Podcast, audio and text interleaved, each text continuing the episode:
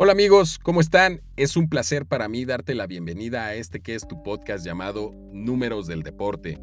Este es el primer episodio, mi nombre es Marcos Gutiérrez y vamos a debutar este podcast hablando de fútbol y de Fórmula 1. De fútbol te hablaré sobre lo sucedido en el sorteo de la UEFA Champions League y cómo quedaron definidos los grupos de la competencia. Hablaré de CR7, sus números en los clubes que ha militado, sus números en la selección portuguesa y te diré cuál es el destino del jugador después de haber anunciado su salida de la Juventus. También te diré cómo quedó definida la lista de convocados a la selección mexicana para disputar los partidos de eliminatoria rumbo a Qatar 2022. Todo lo que se sabe sobre la llegada de Mbappé al Real Madrid, el debut de Leo Messi en su nuevo club, el Paris Saint-Germain, el resumen de lo sucedido en la jornada 7 de la Liga MX y si te gusta la Fórmula 1, no puedes perderte este episodio porque te contaré sobre los cambios de fecha que se anunciaron para el Gran Premio de México. Te platicaré sobre lo sucedido este fin de semana en el Gran Premio de Bélgica y lo que ha acontecido alrededor del piloto mexicano Checo Pérez, quien corre para la escudería de Red Bull. Vamos a comenzar.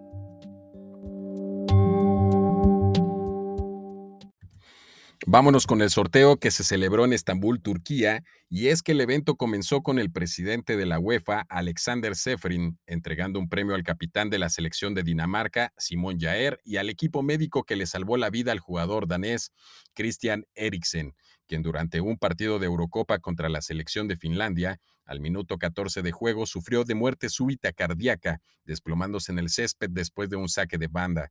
Gracias a la rápida respuesta de su capitán, el equipo médico pudo ingresar inmediatamente para atender al jugador, logrando revivirlo y estabilizarlo dentro de la cancha para después trasladarlo a un hospital para su mayor atención.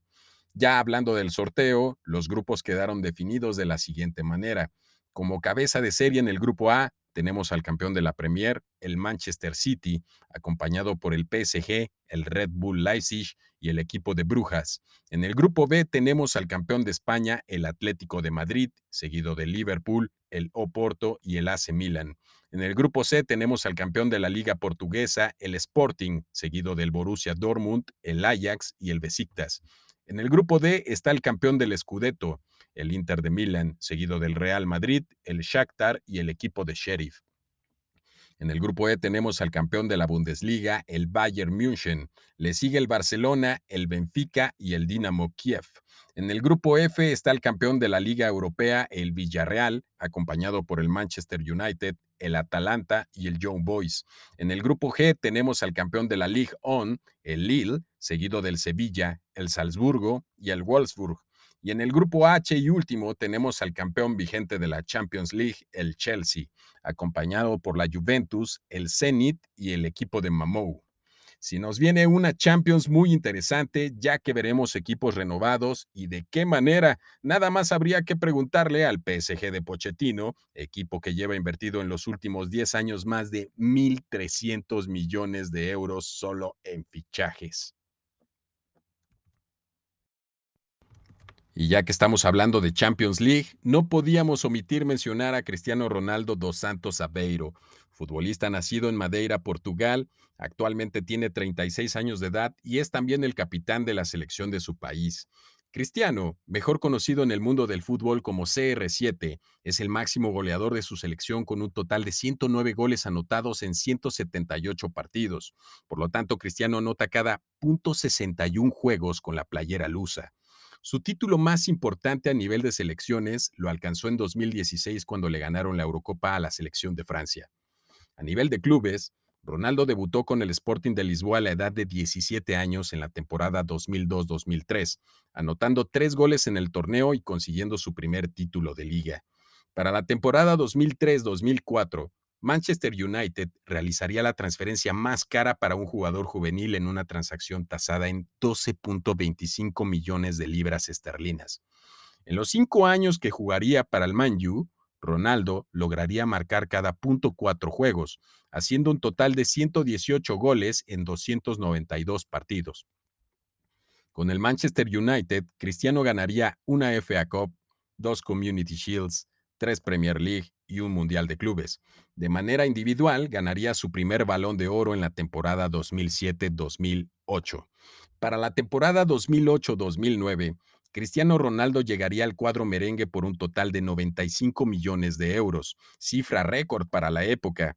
En su paso por el Real Madrid, Cristiano se llenó definitivamente de gloria, logrando tres Supercopas de Europa, dos Supercopas de España, dos Copas del Rey, dos títulos de liga, tres Mundiales de Clubes y cuatro Champions League, para alcanzar un total de cinco orejonas levantadas, convirtiéndose en el jugador en activo más ganador de la competencia. A partir de aquí se le conocería también como Mr. Champions. En lo individual sería nombrado tres veces mejor jugador de Europa y ganaría cuatro balones de oro para un total de cinco galardones. Es también el máximo goleador del club merengue, con un total de 451 goles anotados en 438 partidos, por lo que durante su etapa en el Real Madrid, Cristiano anotaría gol cada 1.02 juegos. CR7 fue definitivamente un espectáculo durante su etapa como madridista. Para la temporada 2018-2019, firmaría con la Juventus por cuatro años en una transferencia realizada por 117 millones de euros. Con la vecchia señora, CR7 logró marcar 101 goles en 134 partidos, por lo que Cristiano anotaría gol cada .75 juegos. El 19 de mayo de este año, CR7 se convirtió en el máximo goleador de la Serie A. Al mismo tiempo, se convertiría en el primer jugador en lograrlo en tres de las cinco ligas más importantes de Europa, la inglesa, la española y la italiana. El viernes 27 de agosto se confirmó su regreso a la ciudad de Manchester. Y no, no lo hace para el City como fuertemente se especulaba hasta 24 horas antes. Cristiano Ronaldo regresa a Manchester para vestir la camiseta de los Red Devils. Se dice que el Manchester United pagaría por el portugués la cantidad de 15 millones de euros, casi el 15% de lo que le costó al equipo de la Juventus. Definitivamente es un gran negocio para el Man U, equipo que esta temporada deja claro que va a competir con todo para conseguir una Champions más. Cabe mencionar que todavía está pendiente su presentación oficial con el club, el cual seguramente se dará al regreso de la fecha FIFA. El rey del marketing, CR7, logró también un récord en redes sociales al generar más de 12 millones de likes en la publicación del Manchester United, que anunciaba su regreso a Old Trafford. Esta es la mayor cantidad de likes que genera una publicación de una cuenta de un equipo deportivo en el mundo.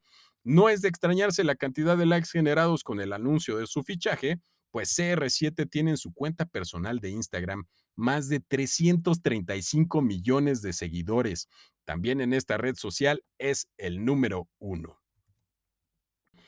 Cambiando de continente, vámonos con la lista de convocados a la selección nacional de Gerardo Martino. Destaca mucho la ausencia del Chucky Lozano, Diego Laines y Héctor Herrera. Estos jugadores no fueron convocados porque se encuentran recuperándose de sus respectivas lesiones. Ahora sí vamos con la lista. Los porteros están conformados por Guillermo Ochoa, Rodolfo Cota, Jonathan Orozco y Alfredo Talavera. En la defensa está Néstor Araujo, Jesús Gallardo, César Montes, José Ramírez, el Chaca Rodríguez, Osvaldo Rodríguez, Jorge Sánchez, Gilberto Sepúlveda y Johan Vázquez. En la media está Edson Álvarez, Uriel Antuna, Sebastián Córdoba, Roberto Alvarado, Jonathan Dos Santos, Andrés Guardado, Orbelín Pineda, Luis Romo, Carlos Rodríguez y Rodolfo Pizarro. En la delantera está Jesús el Tecatito Corona, Rogelio Funes Mori, Henry Martín, Alexis Vega y Raúl Jiménez. Esta es la lista completa, sin embargo, puede sufrir algunos cambios en las últimas horas, pues Raúl Jiménez podría no ser cedido por el Wolverhampton, club que podría ser fuertemente sancionado por la FIFA. Se habla que Santiago Jiménez, delantero del actual campeón del fútbol mexicano, llegue en el lugar del Lobo de Tepeji del Río. También está en duda la participación de Jesús el Tecatito Corona, pues estaría solicitando permiso para ausentarse a esta convocatoria para saber si sale del Porto al AC Milan. Al Tecatito le queda un año de contrato y en caso de no concretar su pase al cierre de este mercado europeo, el próximo año sería gratis al equipo que mejor le convenga. Ahí vamos a dejar la lista de convocados a la selección nacional. Vámonos al resumen de la jornada 7 de la Liga MX. donde el América sigue sin conocer la derrota y se encuentra como líder general del torneo con 17 puntos. En segundo lugar de la tabla se encuentra León, seguido del Toluca, que ocupa el tercer sitio, ambos equipos con 14 puntos respectivamente. El campeón vigente, el Cruz Azul, hila su tercer empate en el torneo, alcanzando un total de 10 puntos, lo que lo deja en el séptimo sitio de la tabla general.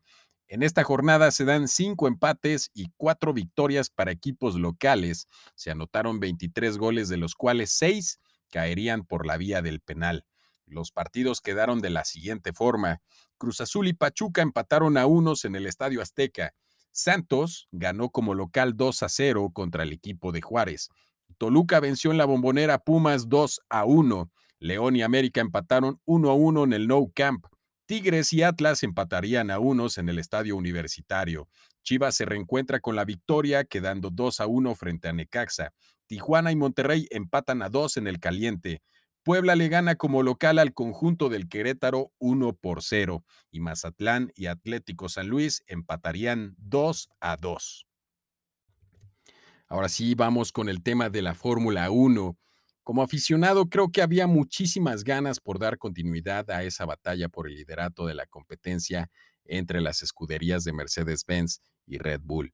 Y es que la primera mitad del torneo nos dejó claro que nada es para nadie todavía, y esto se confirma después de lo sucedido en el Gran Premio este fin de semana en Bélgica. En realidad fue desde mi perspectiva como aficionado un gran premio de terror ya que la lluvia evitó que se pudiera presenciar una carrera en un circuito de por sí ya famoso por los accidentes que suelen ocurrir al salir de la curva llamada Rouge.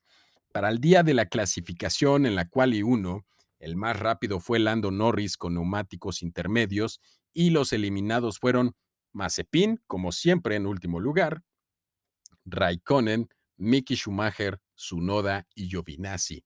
En la quali 2 fue también Lando el más rápido con intermedios y los eliminados fueron Stroll, Fernando Alonso, Carlos Sainz, Latifi y Charles Leclerc. Antes de que comenzara la quali 3 que define cómo saltarán los pilotos el día del Gran Premio, la lluvia cayó con más fuerza sobre el circuito belga, por lo que se tuvo que comenzar a correr con neumáticos para lluvia.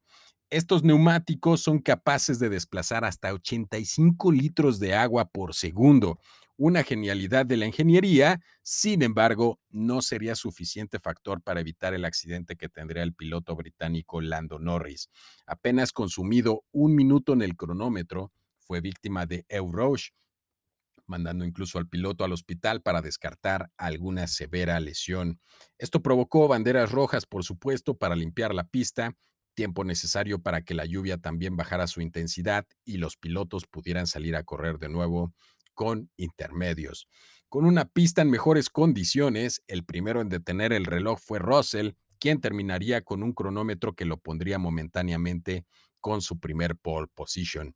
El siguiente en detener el cronómetro sería Lewis Hamilton, pero no sería suficientemente rápido para quitarle la pole a Russell, quien sí llegaría para quedarse con la pole position sería Max Verstappen, quien iba detrás de Lewis, y lo haría deteniendo el cronómetro con un tiempo de 1.59.765. De esta manera se llevaría su novena pole como piloto profesional. De esas nueve pole position que lleva, tan solo en esta temporada se ha llevado seis. El año pasado solo pudo hacerse de una pole y las otras dos pole positions son de la temporada 2019. El domingo, la lluvia se hizo presente desde temprano en el circuito. Fue un día caótico para el mexicano Checo Pérez, pues en las vueltas de reconocimiento que son previas al inicio de la carrera, se despistó provocando daños a su RB16B. Su auto tuvo que ser retirado en grúa y fue llevado a pits. Hasta ese momento Checo estaba fuera de la competencia. Sin embargo, las banderas rojas por la intensa lluvia retrasaron la largada de la carrera, lo que dio tiempo al equipo de ingenieros de Red Bull de reparar el monoplaza del mexicano. Christian Horner, jefe del equipo de Red Bull, logró con reglamento en mano regresar al piloto azteca a la carrera, ya que como la carrera no había iniciado oficialmente, no contaba como abandono el haber vuelto a pits con la necesidad de una grúa, por lo que podría largar desde el pit lane en la posición 20. Después de más de tres horas sin nada emocionante para los espectadores que asistieron al circuito de Spa Francorchamps, más que el ver pasar el auto médico cada hora para reconocer el estado de la pista, se decidió al fin dar largada, faltando una hora en el cronómetro para dar por terminada la carrera. Con el safety car como puntero para reconocer la pista, se dio inicio y así continuarían bajo esa formación hasta que Michael Massey, director de la FIA, decidiera dar fin al Gran Premio después de solo tres vueltas, ganando Max Verstappen, haciéndose su victoria número 16 en su carrera y sexta de la temporada. Los números, los puntos se otorgaron a la mitad, ya que para poder dar el total de los puntos debió haberse corrido por lo menos el 75% de la carrera. En este caso, 33 de las 44 laps que se tenían programadas para este circuito belga. Así pues, la disputa por el título de pilotos sigue entre Lewis Hamilton, quien lleva 202.5 puntos, y Max Verstappen, quien está a tres puntos de Lewis con 199.5 puntos. La otra batalla es por el tercer lugar de la competencia y esta la libran tres pilotos. Lando Norris de McLaren con 113 puntos, Valtteri Bottas de Mercedes-Benz con 108 puntos y Checo Pérez de Red Bull con 104 puntos. En la competencia por el título de constructores, la pelea por el primer lugar es entre Mercedes-Benz, quien lleva 310.5 puntos, y Red Bull, que lleva 303.5 puntos, solo 7 abajo de Mercedes-Benz. La competencia por el tercer lugar es entre las escuderías de McLaren, que lleva 169 puntos, y Ferrari, que lleva 165.5 puntos. Las buenas noticias para Checo Pérez es que el jueves se anunció que le renovarán el contrato para la siguiente temporada y en un video de la escudería, Checo demuestra tener los objetivos muy claros. Para este año el objetivo es ayudar al equipo a ganar el título de constructores y el siguiente año poder pelear por el título de pilotos. Esperemos que se haya acabado la malaria para Checo que no ha podido sumar puntos en, los, en las últimas tres carreras. La Fórmula 1 también ha anunciado un cambio de fechas para el Gran Premio de México, moviendo las fechas del 29 al 31 de octubre al siguiente fin de semana que sería del 5 al 7 de noviembre. Se anunció por parte de los organizadores que los que tuvieran boleto y no pudieran asistir al evento podrían reclamar su reembolso hasta el día 8 de septiembre. Y bueno amigos, eso sería todo por este episodio. Espero que te haya gustado y en caso de que así haya sido, regálame un like que no te cuesta nada y a mí me ayuda un montón. Estaré subiendo un episodio los días lunes y los días viernes con lo más relevante de la semana en deportes y por supuesto acompañado de sus números. Muchas gracias por escucharme. Adiós.